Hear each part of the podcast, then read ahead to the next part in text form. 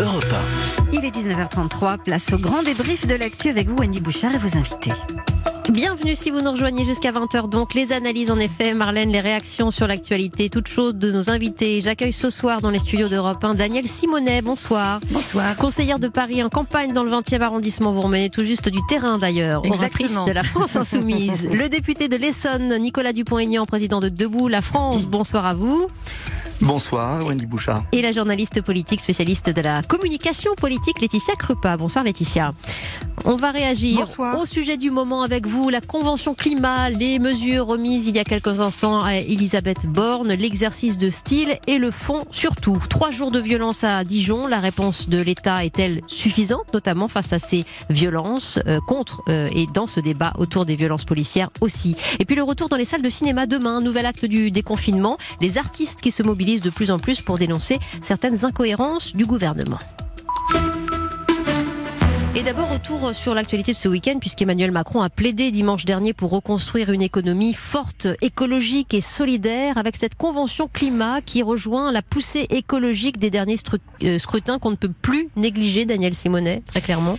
Très clairement, c'est vraiment intéressant parce que quand vous regardez les, propositions de la Convention climat, nous nous retrouvons énormément de mesures qu'on a déjà défendues euh, à la fois dans le programme hein, de la France Insoumise, soumise, euh, l'avenir en commun, et que les députés d'ailleurs ont déjà euh, relayé. Par exemple, euh, je pense à une bataille euh, euh, que reprend hein, la Convention climat, par exemple sur la renégociation euh, du CETA, les accords de libre échange, Oui. qui en fait pousse à un déménagement des marchandises dans le monde entier, totalement anti-écologique eh bien, on voit que la Convention climat porte cette question-là. Mais c'est aussi la défense du fret et donc du transport de marchandises et du transport aussi des personnes. Et on se souvient de toute la bataille sur la, sur la SNCF. On pourrait penser aussi à la mesure, même si elle n'a pas été, retenue, mais qui est importante sur la baisse du temps de travail, extrêmement, extrêmement forte. Ou encore euh, la taxe sur les dividendes, qui permet justement de redistribuer les richesses au service des questions écologiques. Sur tous ces dossiers-là, le gouvernement, en fait, à chaque fois, s'est opposé à ces mesures-là lorsque euh, le groupe France Insoumise les portait à l'Assemblée nationale. Et on voit bien que quand on fait une conférence sur le climat, eh bien, les citoyens, ils portent ces messages-là. Mais je le vois aussi dans le débat euh, qui, euh, qui est celui des municipales à Paris, mais qui traverse beaucoup de municipalités. Euh, la lutte contre l'envahissement publicitaire est une bataille écologique importante. Or, toutes les collectivités, bien souvent, euh, ont des dérives libérales qui les amènent à, au contraire, chercher des nouvelles recettes dans l'envahissement publicitaire. Ou les chantiers pour la rénovation thermique, parce que là, on est très, Alors, très, sur les très à la aussi dans, thermique, dans, dans il y a, les y a vraiment hein. l'enjeu. Quels moyens il y a derrière? Voilà. Après, il y a des manques. Euh, Il y a rien sur la question du nucléaire, Mm. euh, ce que je, je regrette. C'est qu'on cible d'abord des énergies carbone, donc c'est pas tout à fait insensé, mais, Mais c'est une bataille écologique importante hein, de sortir du nucléaire. Nicolas Dupont-Aignan, l'exercice de style de démocratie participative vous a-t-il convaincu euh, dans cette volonté de mettre les citoyens, de les replacer au cœur de ses préoccupations? Alors d'abord, je, je suis assez prudent parce qu'il y a des bonnes mesures, moi que nous défendons à Debout la France depuis longtemps. Je pense euh, à la rénovation euh, des logements, oui. euh, je pense au fret euh, euh, ferroviaire. Mais euh, attention, cette convention citoyenne, elle est assez particulière parce que on a tiré au sort 150 citoyens, on ne sait pas vraiment d'ailleurs comment. euh, et le meilleur euh, représentation citoyenne, c'est le suffrage et c'est notamment le référendum. Donc premier point. Deuxième point, euh, vous savez, les idées, on sait ce qu'il faut faire pour euh, moins polluer. Euh, notamment, il y a la question du fret. C'est curieux, c'est ce gouvernement qui a fermé le dernier train qui ramenait les primeurs de Perpignan, euh, euh, les fruits et légumes, euh, euh, et qui a supprimé ce, ce train. Euh, sur l'isolation, c'est quand même curieux. C'est ce gouvernement qui a réduit les déductions fiscales. Le gouvernement qui appelle à se fenêtres. réinventer, Nicolas Dupont-Aignan. Bah oui, bah alors, il y a un moment, si vous voulez. Moi, j'ai l'impression que plus, moins on le fait, plus on en parle. Euh, et puis on n'aborde pas certains sujets euh, fondamentaux parce que c'est pas à la mode chez les écolos. Euh, pour moi, c'est le sujet euh, santé environnement. Mhm. Par exemple, on est en train de déployer la 5G sans aucune question sur le, euh, les dangers de la 5G. En Suisse, il y a eu une interruption, un moratoire, il y a une étude là, on n'en parle pas. Euh, donc c'est un peu, j'allais dire, l'écologie spectacle. Alors euh, si ça peut faire avancer certains dossiers et vraiment changer de politique euh, sur des choses très concrètes, isolation des fenêtres, que les gens puissent déduire fiscalement, euh, remettre en place euh, des trains qui, de ferroutage pour éviter la pollution par les camions. Euh, mais il faut que ce soit concret, parce que les Français, vous voyez, j'ai vu, par exemple, il y a la proposition de l'écocide et il y a la proposition de mettre dans la Constitution. Oui, on on a eu le débat sous Ouais. Jacques Chirac Oui. avec le principe de précaution. On a mis le principe de précaution. Ça n'a rien changé. Donc moi Et je veux bien ça a du sens au niveau international, ou du moins européen, nous Ouais, disait enfin, faut tout à. Oui. Euh, Mais si- attendez, on a, 600 le gouvernement n'a Ouais. jamais autant signé, accepté d'accords de libre-échange euh, pendant le confinement. Euh, Il y a eu le Mexique, le Mercosur qui est dans les tuyaux. Bah, vous vous rejoignez Euh, avec Daniel eu- hein Oui. Euh, euh, je- Là-dessus, je suis d'accord avec elle. Oui, on n'est pas je- d'accord sur beaucoup de choses, mais là-dessus, Eh, voilà, ça euh, commence ainsi. En tout on cas, peut les- pas d'un côté. non, mais on peut pas d'un côté parler d'environnement tous les matins et signer en douce à Bruxelles des accords qui favorisent le moins disant environnemental. Alors justement, mettre en scène ainsi l'environnement, et là je fais appel à la, à la, à la décrypteuse de, de, de communication et de sens communicationnel aussi, Laetitia Krupa, cette, cette conférence su- sur le climat avec euh, ces, ces citoyens qui ont siégé dans la troisième Assemblée de France, quand même le Conseil économique, social et environnemental, euh, ce sont des images qui peuvent euh, marquer, je ne sais pas durablement, mais qui ont du sens en tout cas. Oui, enfin en tout cas les signaux sont forts. Euh, Vous avez raison euh, Wendy, euh, la convention elle a été annoncée euh, en avril 2019. hein. Oui. Je vous rappelle que c'était à l'issue du grand débat national qui répondait à la crise des gilets jaunes qui demandait justement davantage de démocratie euh, horizontale comme je l'appelle démocratie participative.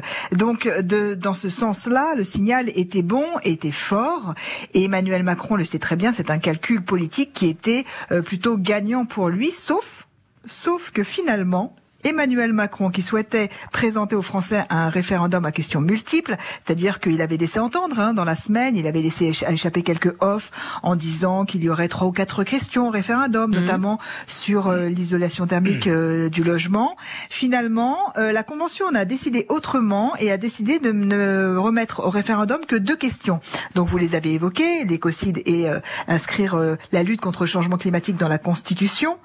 Or, ça met le président au pied du mur. Si vous voulez, il est pris à son propre piège. C'est Emmanuel Macron qui n'arrête pas de nous dire que l'écologie est une urgence et que ça va être un des grands chantiers de son quinquennat. On est quand même à euh, plus de la moitié. On l'a toujours pas vu. Il y a Nicolas Hulot qui a démissionné euh, en perte et fracas, euh, qui a donc démontré que Mais qui dit bravo ce soir. hein.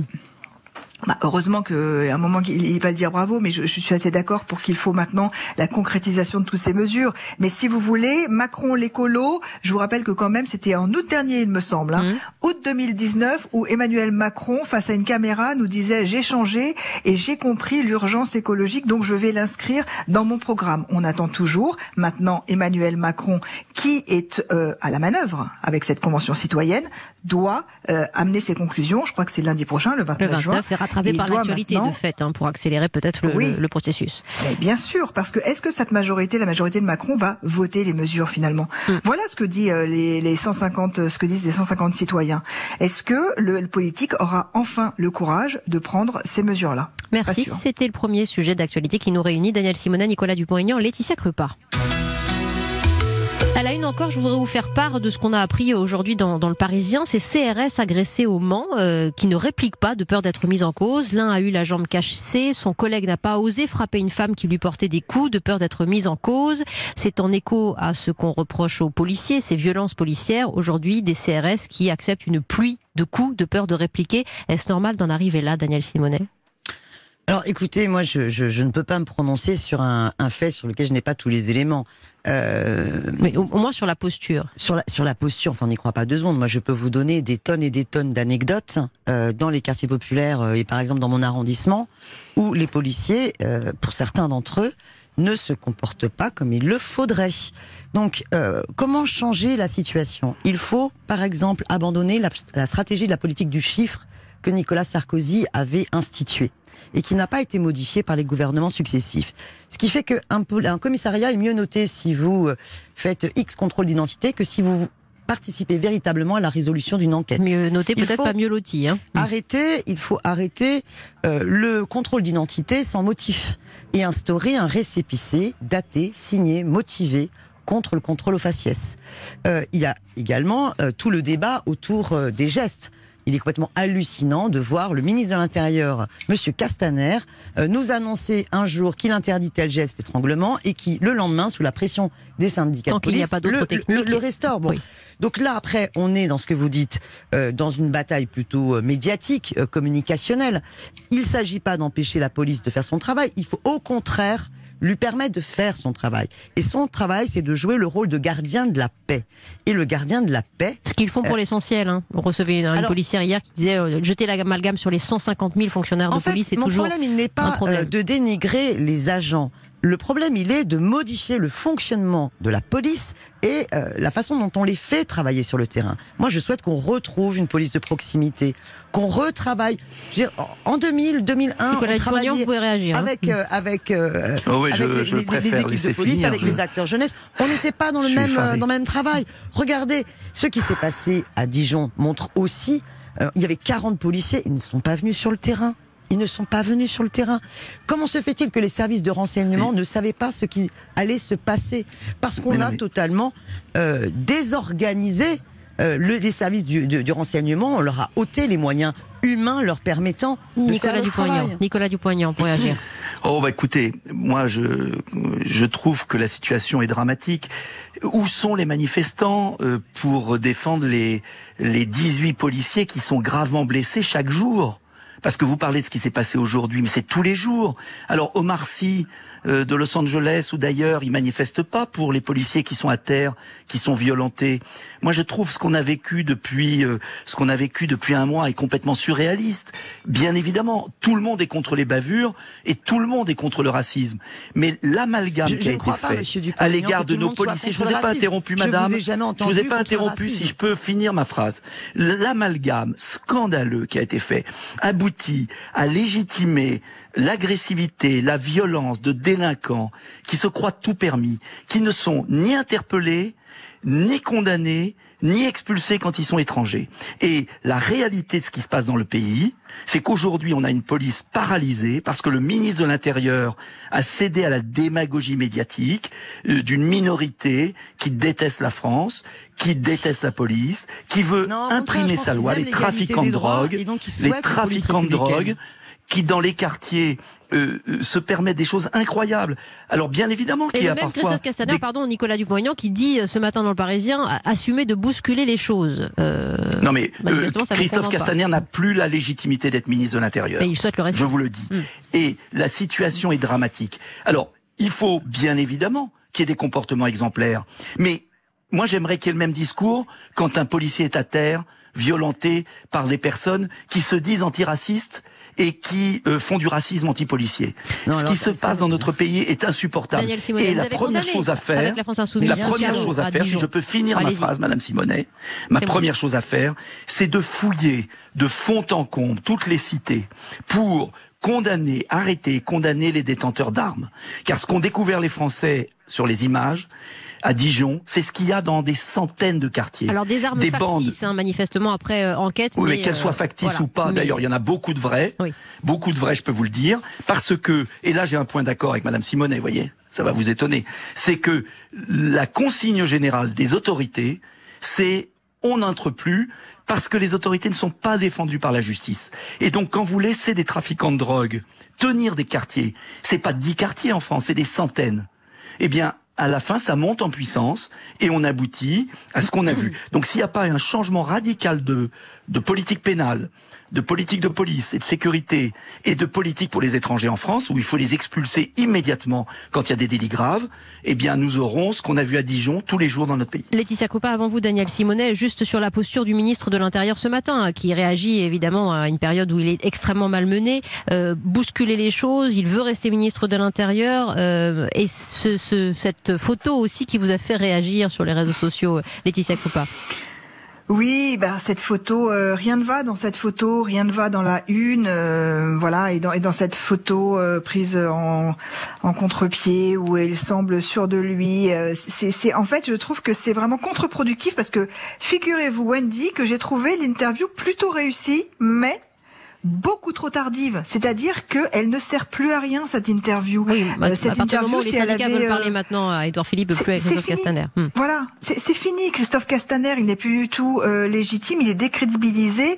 Euh, il y a un problème de confiance de du peuple dans la police, de la police dans leur ministre, euh, du ministre finalement aussi, je pense, avec sa base, parce qu'il n'a plus de lien euh, de confiance. Donc là, il y a il y a une crispation des relations, une triangulation de la tension qui fait que tout est bloqué et que rien n'est possible et que de toute façon on aura sans cesse ces débats polarisés sur il y a eu euh, un, un flic qui s'est fait effectivement agresser et finalement euh, un autre policier a eu euh, certaines violences sur un individu. Si vous voulez, on on n'arrivera à rien avec ce genre de débat de cas isolés sur cas isolés. Il faut que tout soit remis à plat et effectivement, comme Christophe Castaner incarne ce ministère, Mm. il me semble euh, qu'il faudrait, euh, oui, que, que cela change. Il faut en changer de, de, de ministre, clair- clairement, pour vous, oui, ça fait depuis longtemps que Castaner aurait dû euh, euh, démissionner ou être démissionné. Euh, vous savez, aujourd'hui, c'est les un an de la mort de Steve à Mhm. Nantes. Mhm. hein, euh, c'est un terrible anniversaire.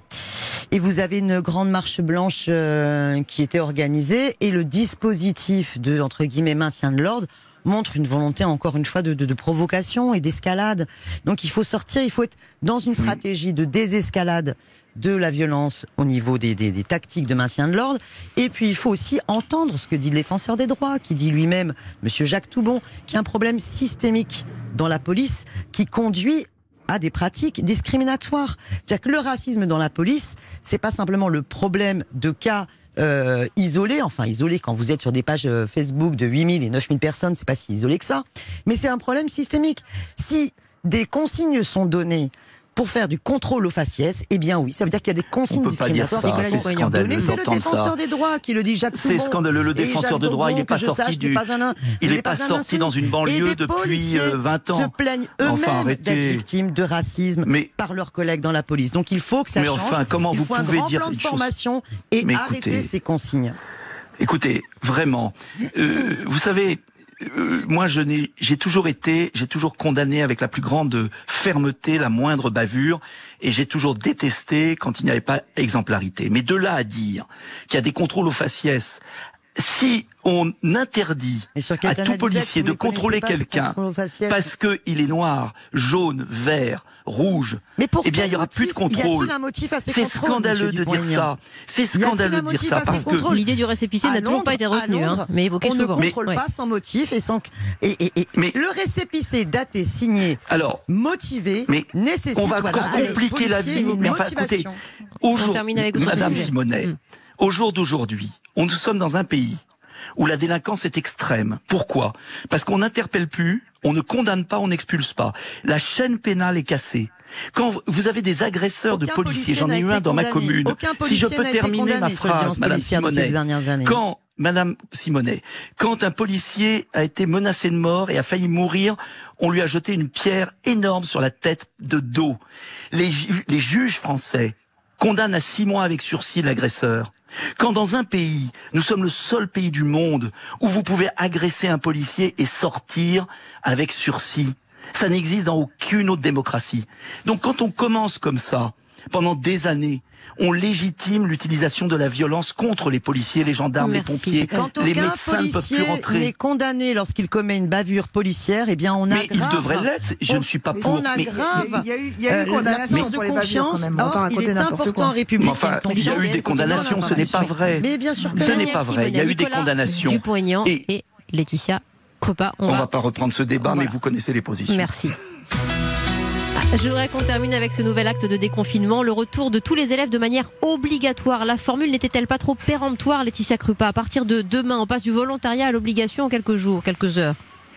Oui, en quelques heures. Et c'est vrai que sur le terrain, elle a été perçue comme telle. En tout cas, il faut toujours se demander, quand on est politique, comment sera reçu le message. C'est bien de l'envoyer, c'est bien d'avoir des intentions. On a compris vraiment de façon très claire l'intention d'Emmanuel Macron, euh, mais sur le terrain, elle est reçue vraiment de façon brutale et euh, la meilleure façon de, de voir que ça ne convient pas, en tout cas au, au terrain, quand je dis terrain, c'est à, à, la fois les établissements scolaires, mais aussi les parents. Mm. Quand vous regardez les enquêtes d'opinion, les chiffres euh, sont quand même très clairs, c'est-à-dire que plus d'un parent sur deux ne veut pas que son enfant retourne à l'école demain. Donc il y a la peur qui s'est installée, la peur qui a été euh, diffusée par euh, le politique pour que le confinement euh, se passe dans les meilleures euh, conditions possibles. Cette peur, il faut aujourd'hui la déconstruire. Peut-être qu'une semaine pour déconstruire cette peur, pour euh, par rapport à la propagation du virus, c'est un peu court. un peu court, oui. Voilà, À mais c'est dans- aussi c'est aussi euh, louable. C'est-à-dire que effectivement l'enfant doit retrouver l'école. Dans votre arrondissement, dans le 20e, euh, euh, Daniel Simonel, les établissements ouvriront et accueilleront le maximum d'enfants. Vous avez fait le tour? Oui, mais alors avec euh, des difficultés. Hein. Mhm. Je, je, je, vous avez par exemple des écoles où, euh, comme les, euh, il n'y a pas de poste de remplacement, euh, même pour les congés maternité, ben on se retrouve avec euh, des classes qui vont pas pouvoir euh, rentrer complètement. Donc euh, la désorganisation elle continue parce qu'il y a un vrai double discours. Vous savez, euh, le ministre euh, Monsieur Blanquer euh, parlait de la lutte contre le décrochage et c'est pour cela qu'il fallait absolument euh, Mission euh, sociale. absolument organiser la rentrée scolaire, la reprise scolaire du 11 mai, puis euh, la reprise complète euh, là.